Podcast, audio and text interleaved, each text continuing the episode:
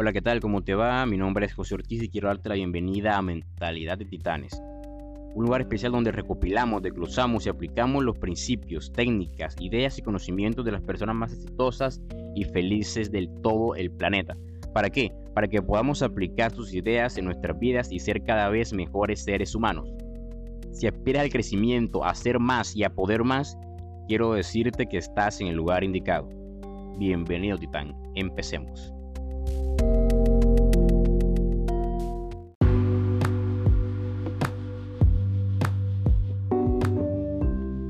¿Te ha pasado alguna vez que por mucho que quieres te propones una meta pero al final no la consigues? No hay peor sensación para una persona que busca la perfección, que busca la automejora continua, que no lograr una meta. No hay peor sensación que proponerte leer 20 libros al año e ir en agosto y solo haber leído dos o tres libros. No hay peor sensación que llegar a final de año y sentir que no has cumplido que no has hecho lo que deberías de haber hecho a tal punto. Por eso hoy vamos a hablar y vamos a aprender a cómo realmente cumplir, a cómo adherirnos a nuestras metas y llevarlas a cabo a final de año. Vamos a compartir ciertos pasos o ciertos conocimientos basados en la o que lo leí, me instruí en un artículo publicado por la APA, por la Asociación Americana de Psicología.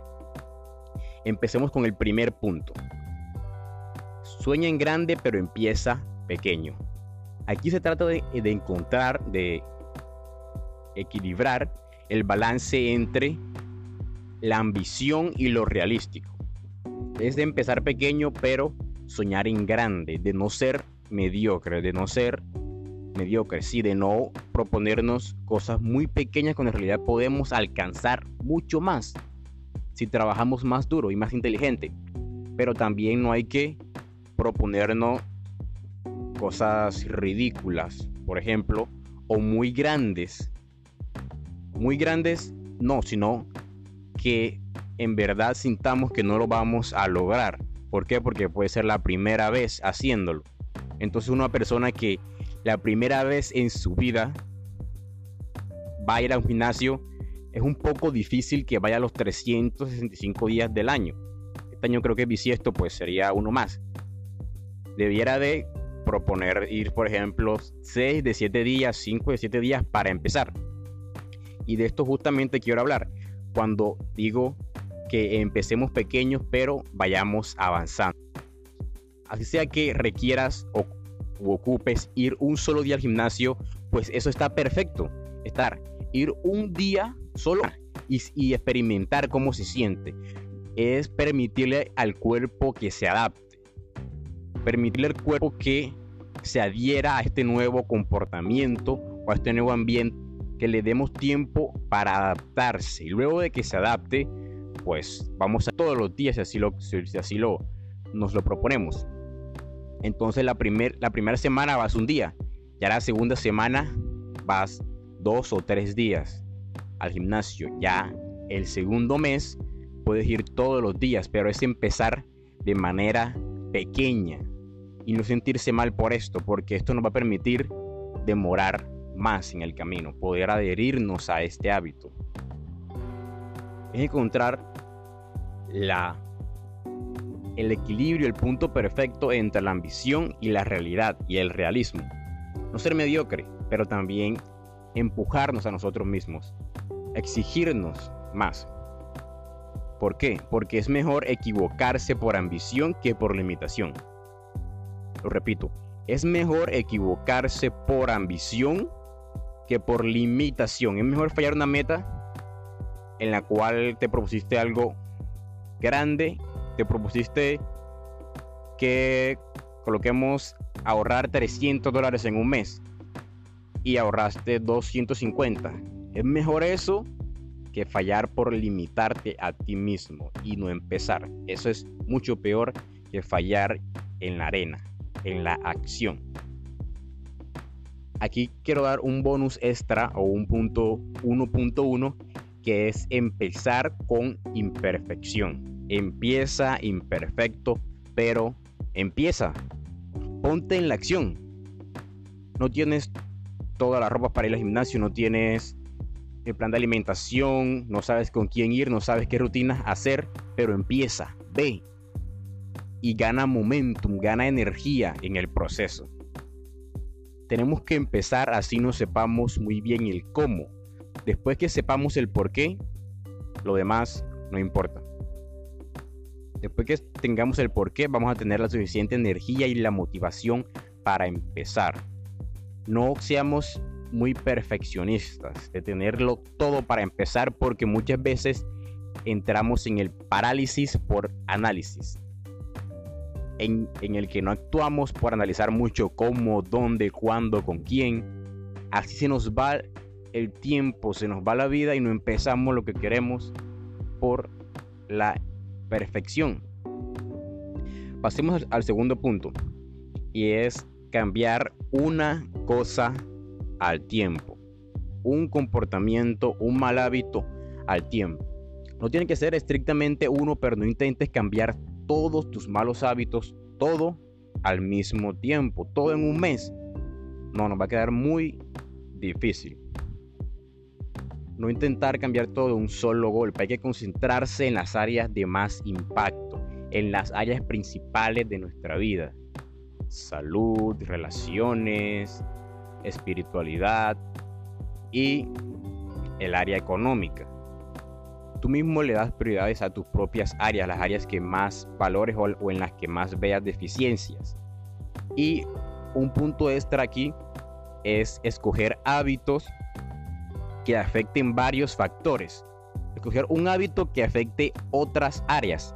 Ejemplo, las duchas heladas, las duchas con agua fría, con agua helada este super hábito, porque es un super hábito, afecta otras áreas de nuestra vida e impacta nuestra salud, hasta la economía puede impactar. Ya te voy a decir por qué.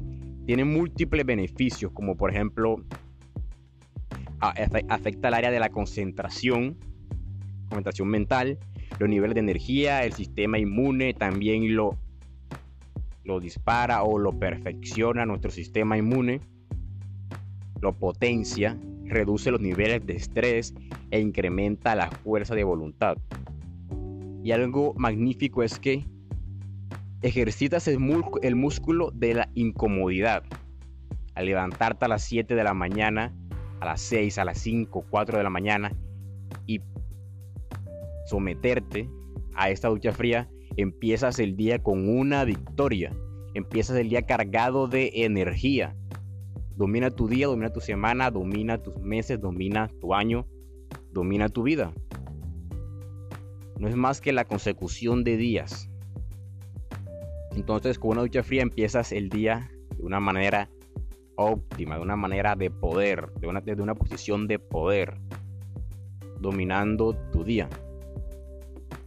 Y esto va a afectar otras áreas de la vida como ya viste, la salud mental, la salud de tu física, la, salud física en general con el sistema inmune y los niveles de energía, pues venga, nuestra vida depende de gran manera de los niveles de energía que tengamos, porque para cualquier área vamos a necesitar unos niveles de energía óptimos y una concentración óptima también.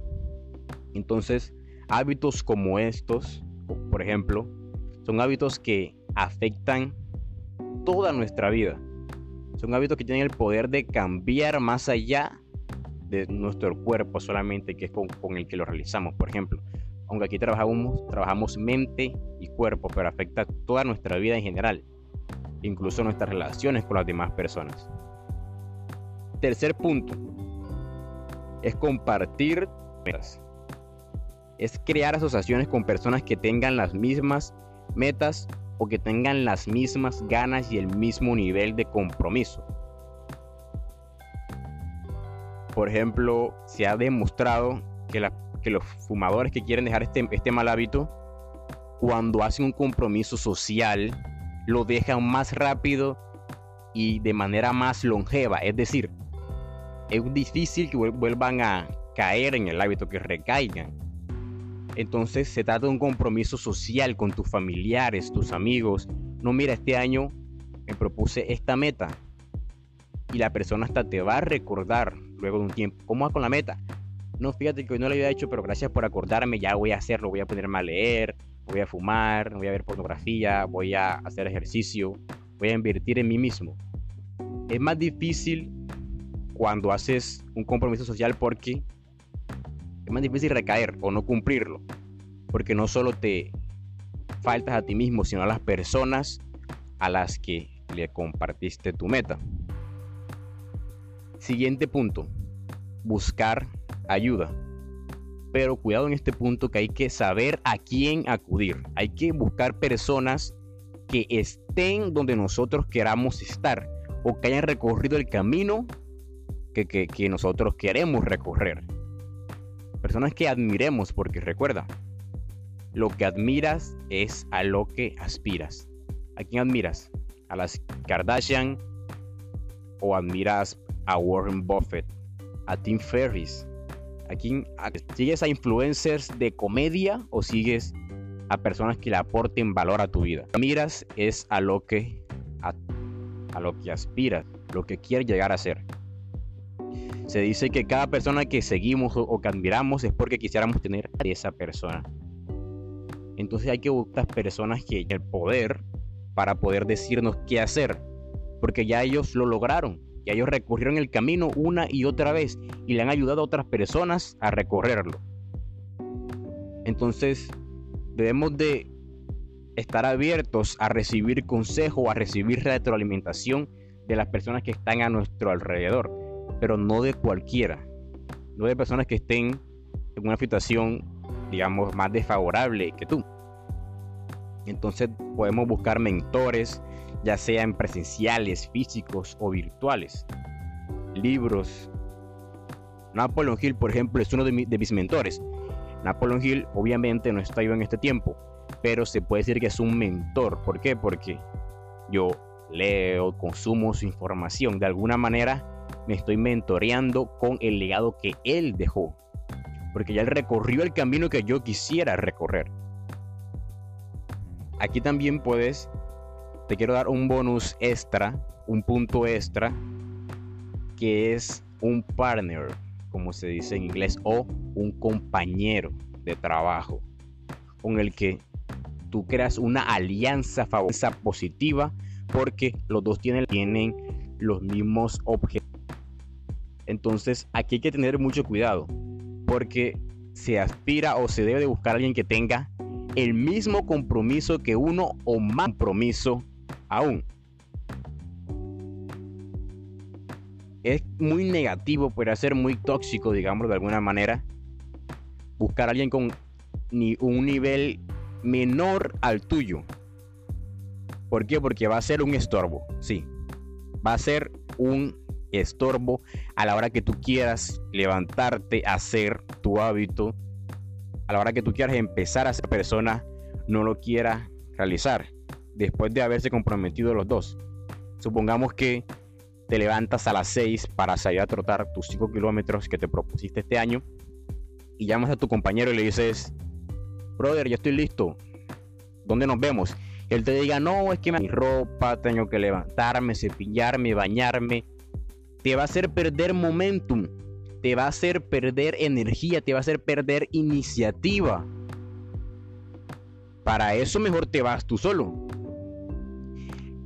Por el otro lado, cuando tienes un compañero con más compromiso que tú, él te va a motivar, tú no quieras.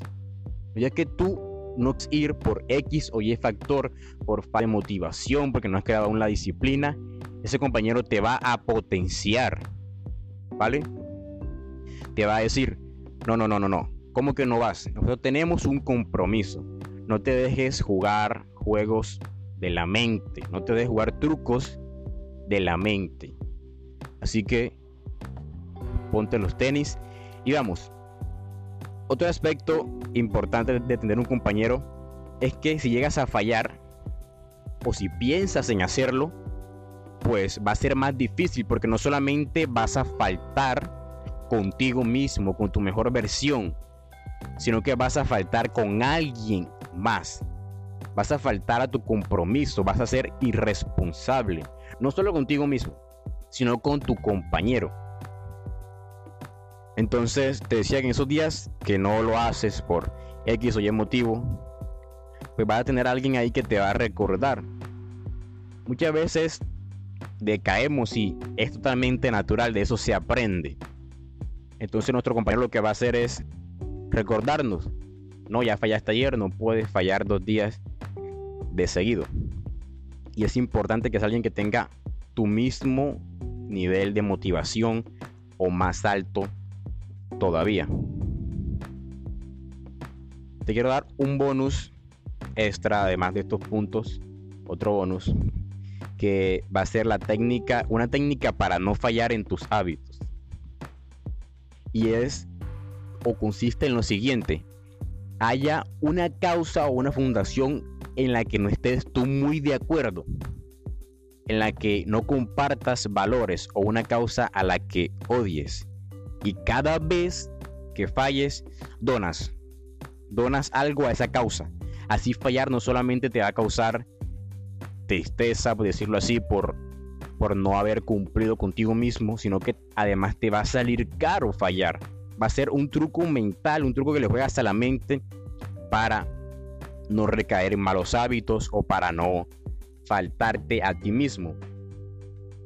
Y ahora, lo quieres llevar a otro nivel, empieza por ejemplo con 5 dólares y cada vez que falles vas doblando la cantidad. No, fallé una vez, bueno, dono los 5 dólares o le pago a alguien por ejemplo 5 dólares. Me hago con alguien un compromiso, ya sea un amigo o no, con, alguien con el que no te lleves muy bien. Entonces le pagas 5 dólares. ¿Los donas o los pagas? A la persona física presencial. Y la próxima vez que falles, pagas 10 dólares. La próxima vez que falles a la tercera, son 20, 40, 80 y así. Sucesivamente. No solo te va a salir, no solo te va a costar compromiso contigo mismo, sino que te va a salir caro además. Puedes buscar un compañero y ambos se proponen la meta. Y cada vez que fallen, el uno le paga al otro. Así que para concluir en este episodio, revisamos los puntos, puedes aplicarlos todos para crear una bomba poderosa para este año nuevo y para lograr tu mejor versión. Nos vemos en el próximo episodio. Chao.